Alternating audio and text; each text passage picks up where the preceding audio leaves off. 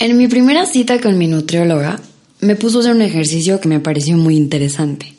Me hizo dibujar un círculo en el pizarrón y me explicó que ese círculo significaban las 24 horas que duraba mi día. Después me dijo que dividiera en tres partes ese círculo dependiendo de las horas que yo le dedico a tres de mis actividades, que son trabajar, ocio y dormir.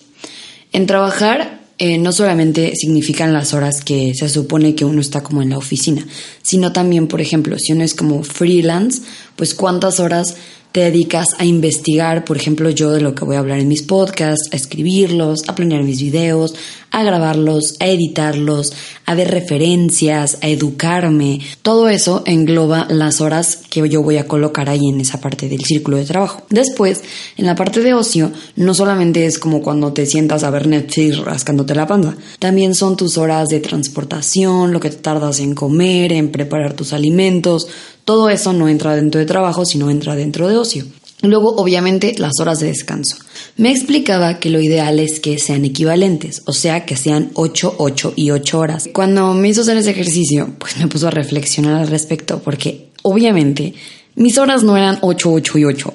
De hecho, tenía bastantes horas de trabajo, muchísimas horas de ocio y súper poquitas horas de dormir. Y la verdad, si te pone a pensar, no tengo que trabajar tanto a veces, vale pero estoy perdiendo horas valiosas de sueño para que mi cuerpo reviva y pueda funcionar al 100% y no me sienta terrible viendo y haciendo tonterías, o sea, scrolleando en Instagram.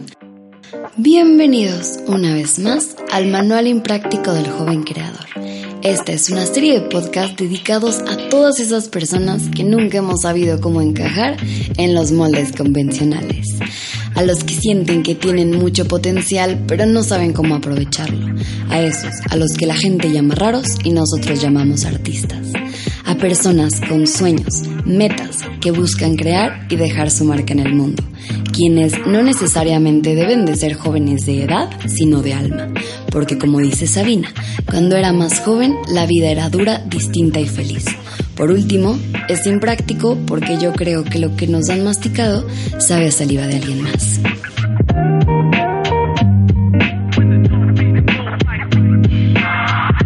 Es que nunca he estado como 100% a favor de, de esta onda de que las redes sociales te consumen y bla, bla, bla, porque pues yo soy muy fan de las redes sociales, amigos, y la verdad es que soy una persona súper funcional que organiza muy bien sus tiempos y pues hasta ahorita como que realmente no me había afectado en ese aspecto, en el aspecto de trabajo.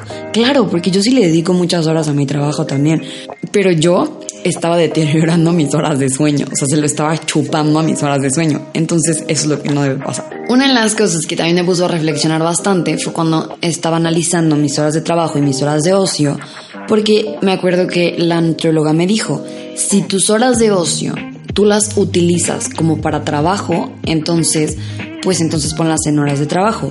Como por ejemplo, yo siempre, siempre, siempre que me subo a un coche y vaya a hacer distancias largas o que me vaya a poner a cocinar o a comer, como casi siempre estoy sola, pongo podcast y podcast que sí me funcionan, ¿saben? Que sí me nutren, que sí me enseñan.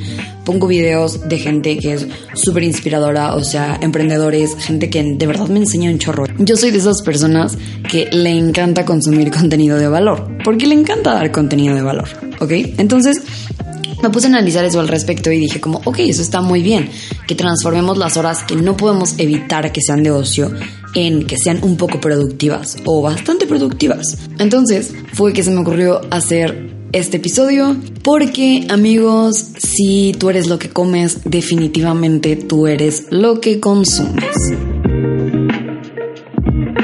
Lo primero que quiero que nos quede súper claro es que tanto mi nutrióloga como yo estamos completamente de acuerdo en que las horas de ocio son tan importantes como las de trabajo y las de descanso.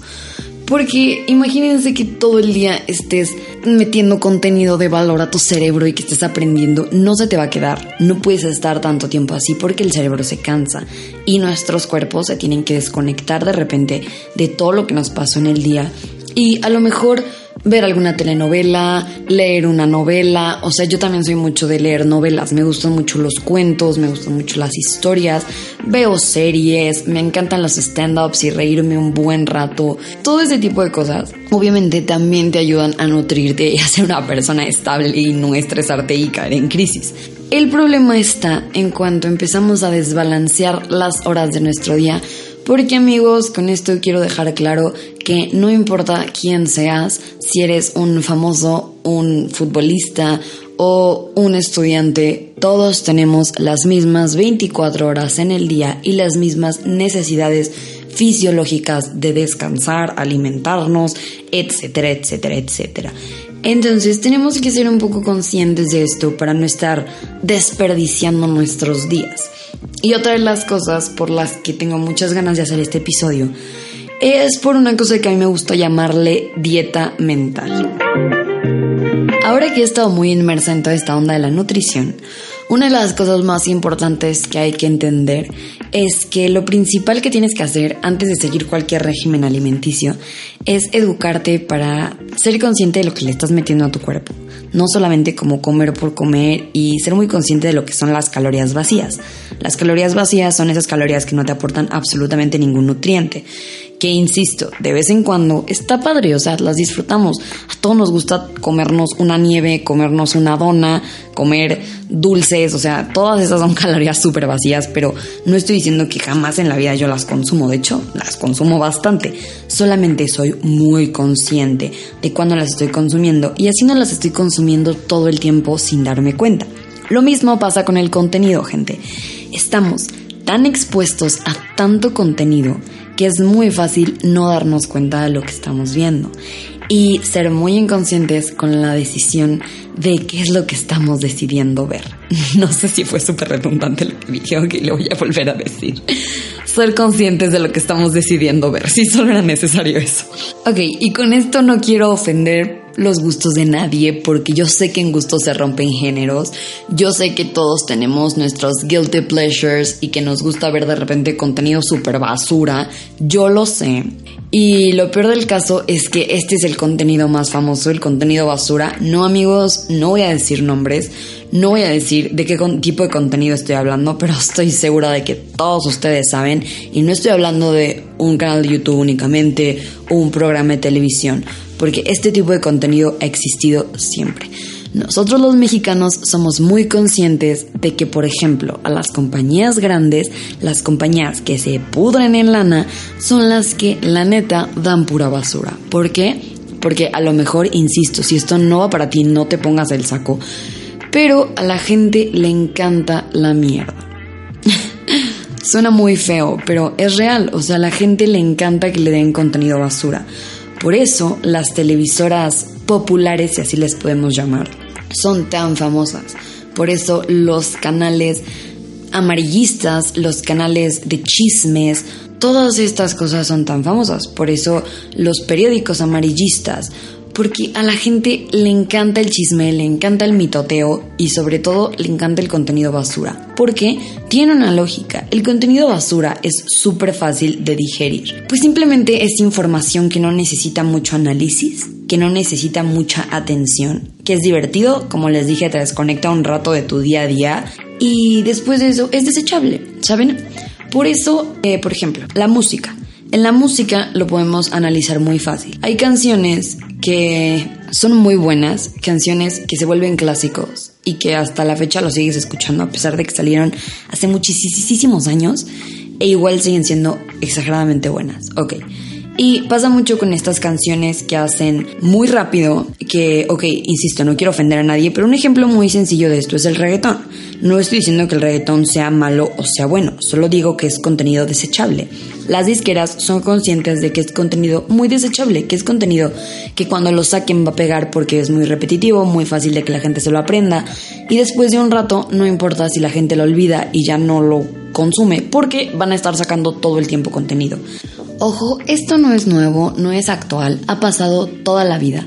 La única diferencia con el contenido desechable es que no trasciende y por eso no, no lo estudiamos cuando estudiamos historia del arte, porque normalmente no trasciende. Pero es necesario porque así como para algunas personas necesitan leer una novela para desconectarse, otras personas necesitan perrear hasta el piso, o sea, está bien, ¿sí me entienden?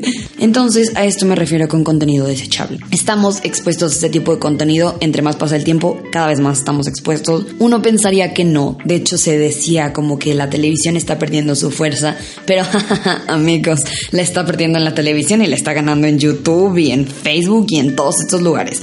O sea, no, no tienen idea de lo poderoso que es el contenido vacío, las calorías vacías en contenido. Y otra vez, insisto, todo esto no es para que digas, ok, nunca en la vida tengo que ver la Rosa de Guadalupe. No, si a ti te gusta ver la Rosa de Guadalupe, está muy bien. Pero tienes que ser consciente de lo que yo le llamo dieta mental.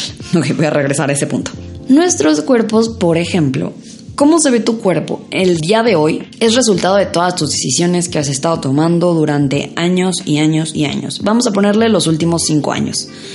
Entonces, cuando tú llegas con tu nutriólogo, te miden, te pesan, todo eso no es lo que te tragaste ayer, ni antier, ni la semana pasada.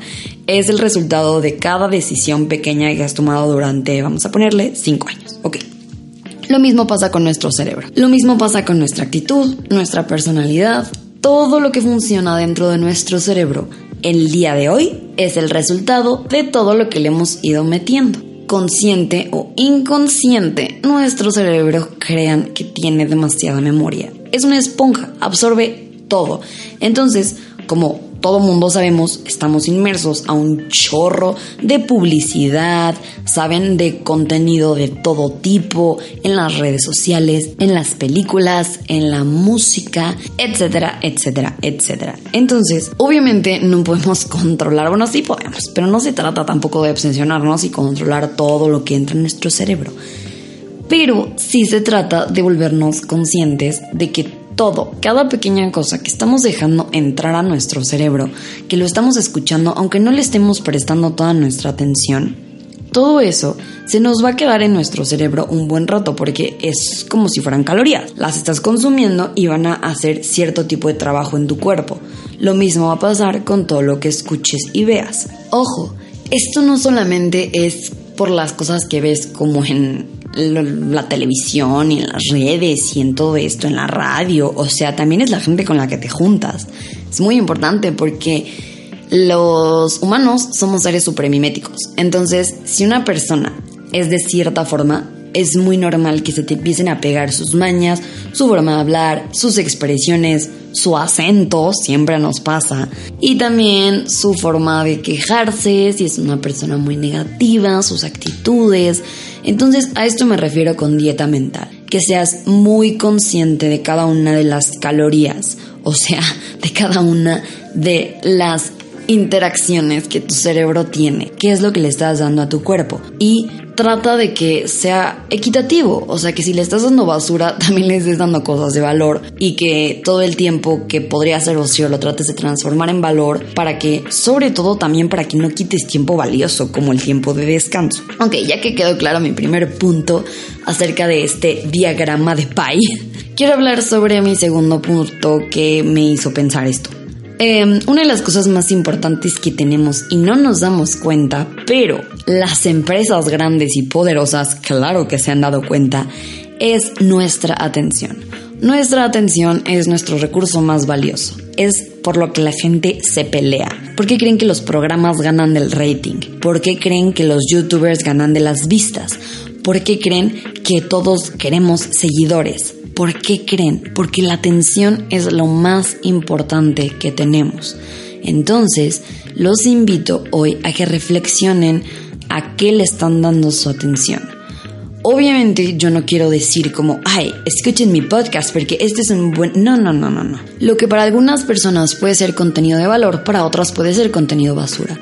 Hoy los invito a reflexionar y a tratar de ser conscientes de qué es lo que le estamos metiendo a nuestro bonito cerebro y por qué no, también a nuestro cuerpo y cuántas horas le estamos dedicando a este gasto terrible de calorías mentales. Esto es todo por el episodio de hoy, gente. Espero que les haya gustado mucho. Nos quedan únicamente dos viernes más antes de que se acabe el año Y tengo dos episodios muy cool preparados para ustedes. No se los vayan a perder. Recuerden que si les gustó este episodio me pueden ayudar compartiéndolo en Instagram, etiquetándome como Beida Hood. Y nada, los quiero mucho. Felices fiestas.